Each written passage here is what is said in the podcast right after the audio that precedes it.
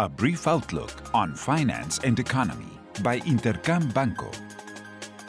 A look back. Last week, markets were focused on the U.S. employment report, which exceeded estimates for the first time in two months. 850,000 jobs were created, and the unemployment rate increased to 5.9%. Additionally, the manufacturing ISM for the month of June was made public and showed a moderation due to complications seen in the supply chains. In the Eurozone, relevant inflationary and economic activity data was revealed. Regarding inflation, its rate accelerated to 1.9%.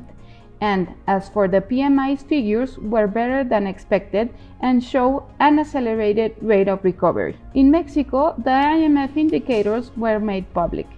Both showed expansion, even though they became more moderate with respect to the last month figures. Trade balance figures were also made known. A recovery in imports was logged. Lastly, the Ministry of Finance and Public Credit made its made public report. Total public revenue increased by 6.7%. What's ahead?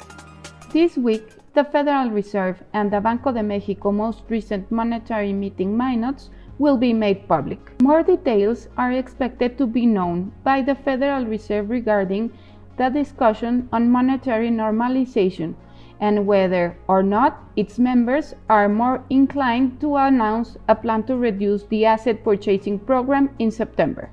As for Banco de Mexico meeting minutes, it will be important to hear the arguments made by the members that back the recently surprising increase in interest rates.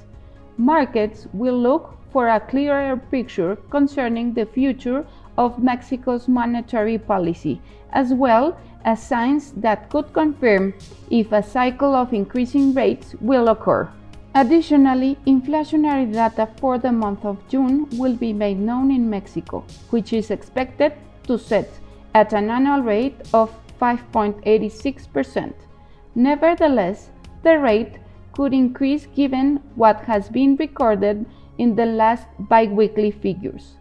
China will also make its June inflationary figures known and forecast expect to stabilize at 1.3%, while in the United States the services sector ISM will be revealed and is expected to show a firm expansion, although stable around 63.8 points. I hope you have a great week. I am Alejandra Marcos. This was a brief outlook on finance and economy by Intercam Banco. Follow us on social media and listen to our podcast at intercam.com.mx.